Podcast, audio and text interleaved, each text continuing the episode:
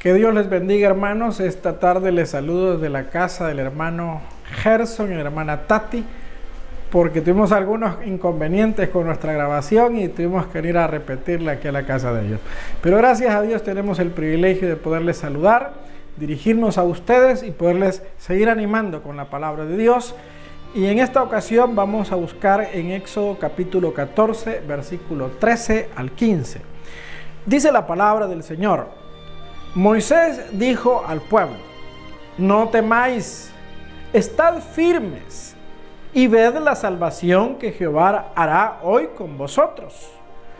Porque los egipcios que hoy habéis visto, nunca para siempre los veréis. Jehová peleará por vosotros y vosotros estaréis tranquilos. Entonces Jehová dijo a Moisés, ¿por qué clamas a mí? Di a los hijos de Israel que marchen. Amén. Vamos a orar, vamos a darle gracias al Señor y le vamos a pedir que nos bendiga a través de su santa palabra.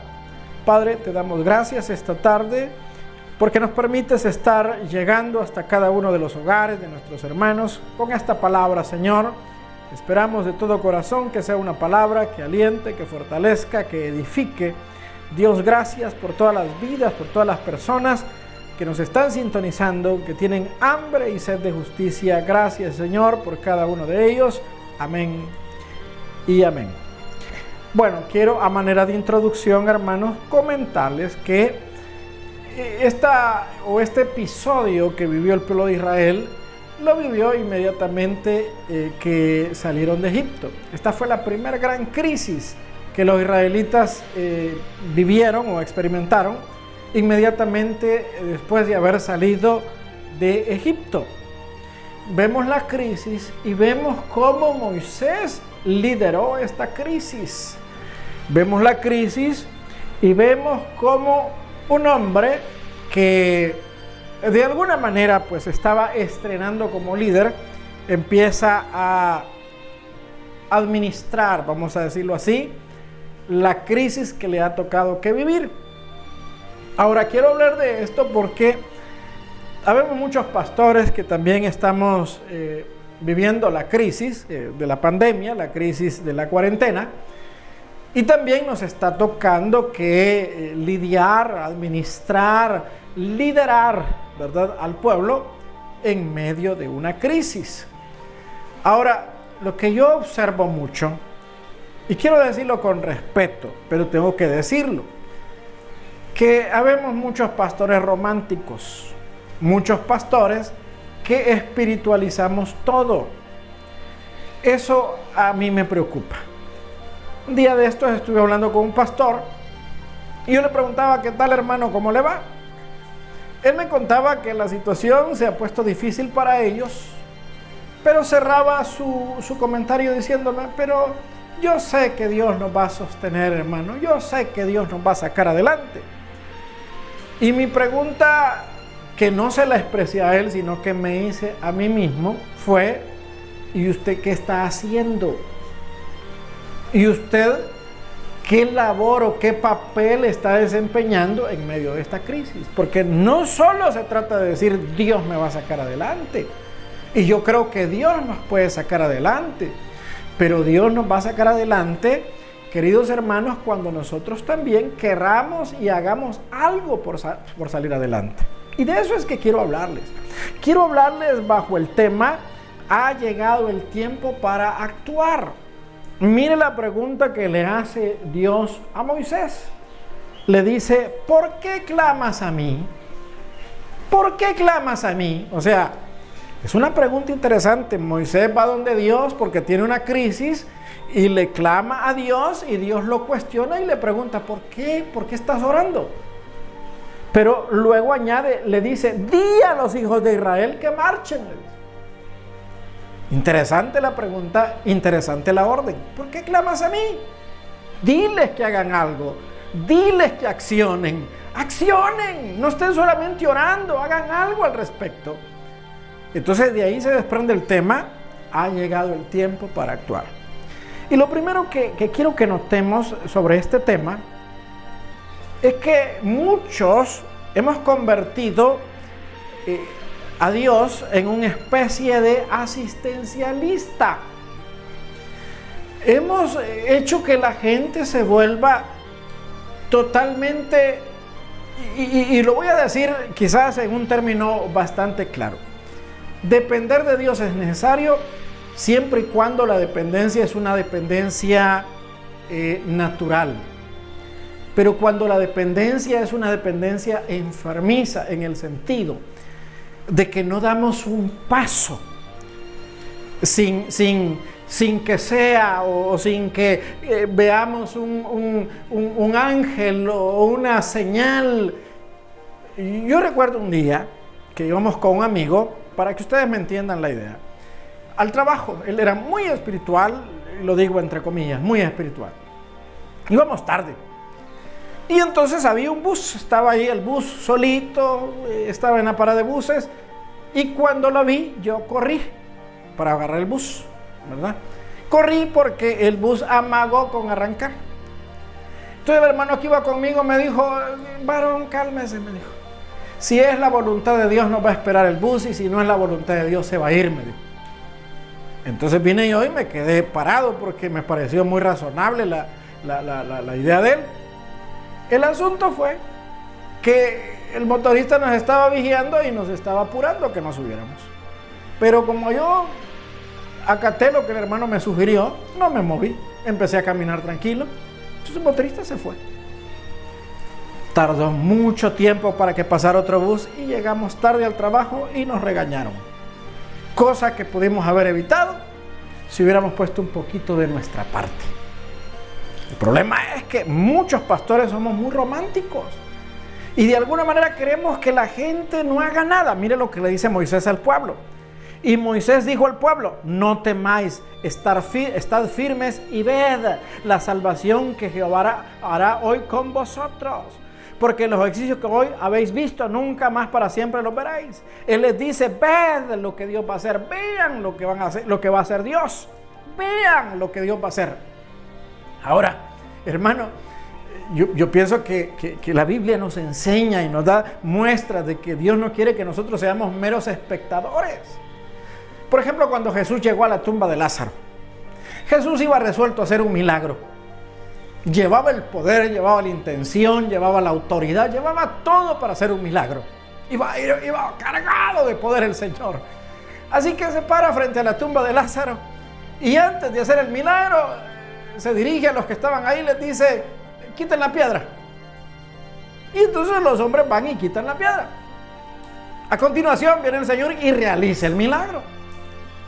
Entonces, después de que realiza el milagro, sale Lázaro brincando, amarrado por los lienzos con los que le habían enterrado, y vuelve el Señor a decirle a los que estaban ahí, vaya, desátenlo. Pero vea cómo, cómo es el asunto.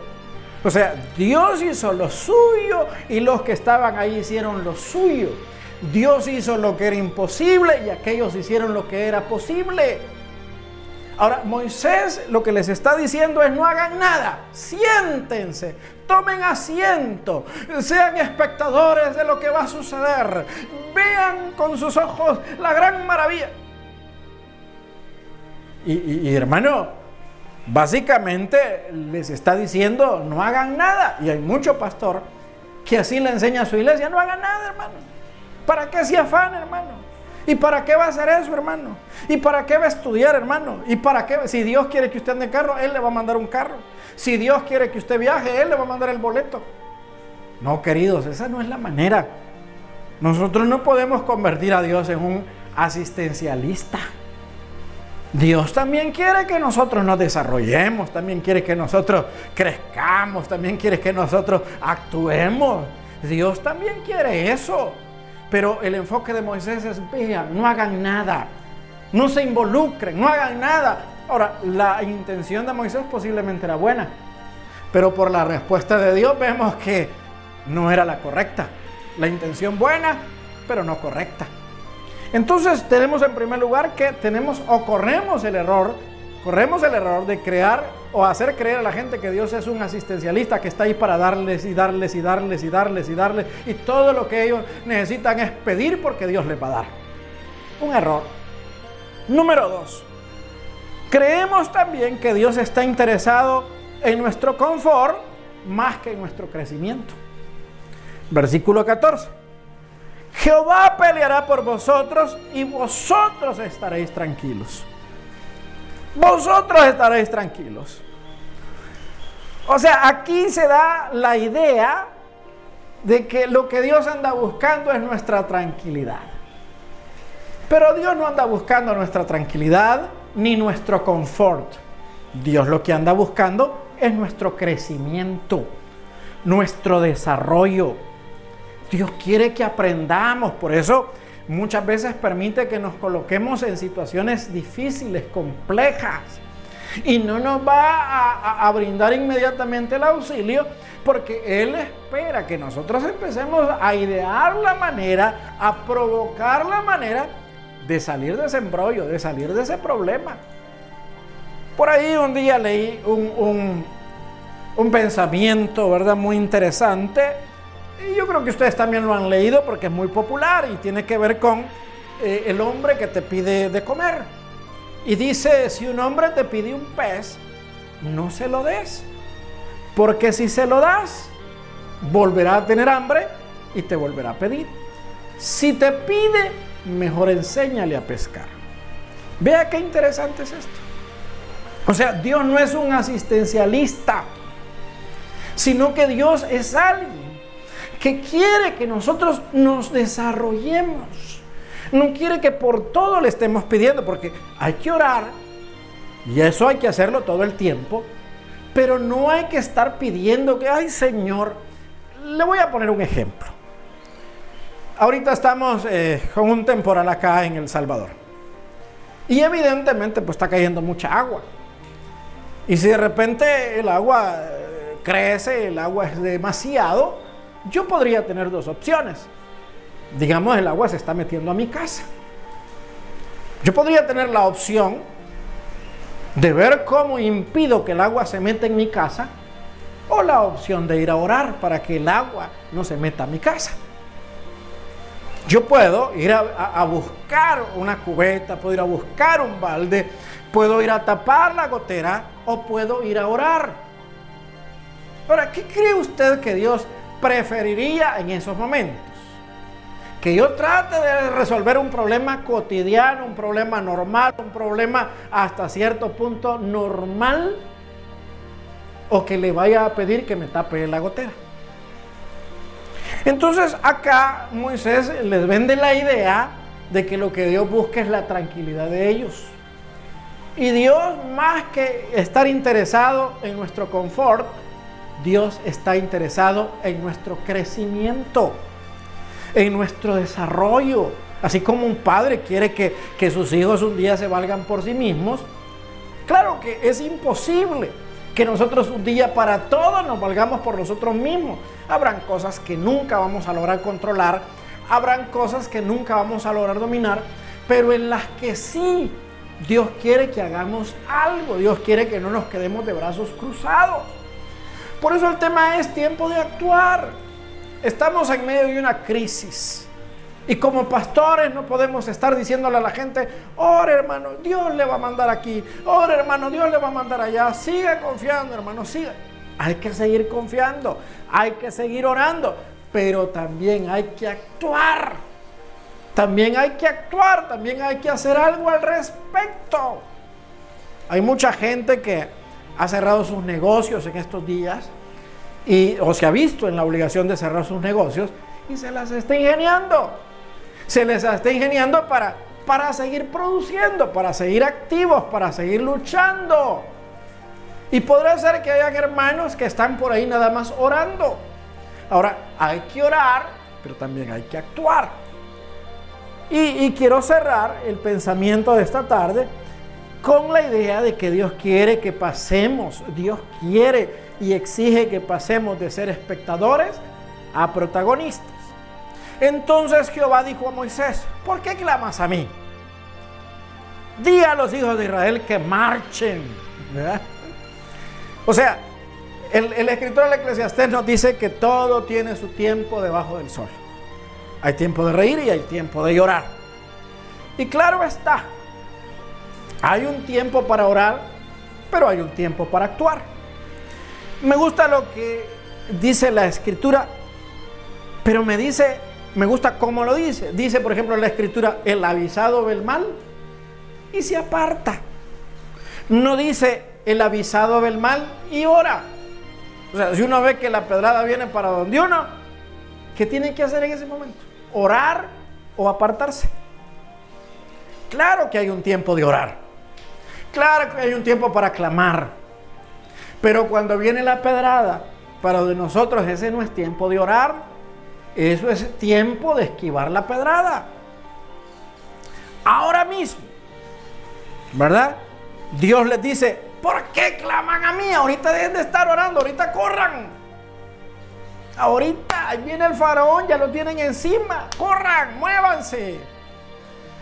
Eso me, recuerda versículos interesantes del libro de los Hechos, versículo 10, capítulo 1, versículo 10 y 11, que dice, y estando ellos con los ojos puestos en el cielo, entre tanto que él se iba, he aquí se pusieron junto a ellos dos varones con vestiduras blancas, los cuales también les dijeron, varones galileos, ¿por qué estáis mirando al cielo? Este mismo Jesús que ha sido tomado de vosotros al cielo, así vendrá como le habéis visto ir al cielo. Entonces los discípulos se habían quedado expectantes contemplando el ascenso de Jesucristo. Y, quizá ya tenían ratos de estar ahí. Y quizá ya se había perdido el Señor de sus ojos, ya, ya no lo veían, pero se habían quedado con la mirada perdida en el cielo. Así que Dios se ve en la necesidad de irlos a, sacudir, a, que vuelvan a su realidad, a que, ve, a que vuelvan a y reaccionen y les dice, ¿qué hacen? Estando ahí extasiados, eh, que, viendo al cielo nada más, como con la mirada perdida. Dejen de estar viendo por arriba, sigan con su vida, que cuando aparezca Así como fue de notorio su, ascensión, así va a ser de notoria su regreso. Van a haber señales, ahí les van a avisar, pero para mientras les está diciendo el ángel, sigan con su vida. De la misma manera, hermanos, estamos viviendo tiempos en los que es necesario orar, pero también es necesario actuar. Así que no nos olvidemos, para todo hay tiempo. Y en medio de esta crisis también es tiempo de actuar también es tiempo de sacar el pecho. También es tiempo de sacar la casta. También es tiempo de pararse bonito y hacerle frente a lo que viene. Con la ayuda de Dios vamos a lograrlo. Con la ayuda de Dios lo vamos a, lograr y vamos a salir adelante. Él espera que lo logremos y espera que salgamos adelante, pero también espera que nosotros no estemos de brazos cruzados, sino que resolvamos hacer algo al respecto. Amén. Vamos a orar, vamos a darle gracias a Dios por este consejo. Ha llegado el tiempo de actuar. No solamente hay que quedarnos con la parte, con la parte espiritual, sino que también hay que accionar o llevar todo lo que hemos aprendido a la acción. Oramos entonces, Padre que estás en los cielos, te damos gracias en el nombre de Jesús. Gracias por esta palabra. Te pido que bendigas y fortalezcas a nuestros hermanos. Gracias, bendito Dios, en el nombre de Cristo, nuestro Señor.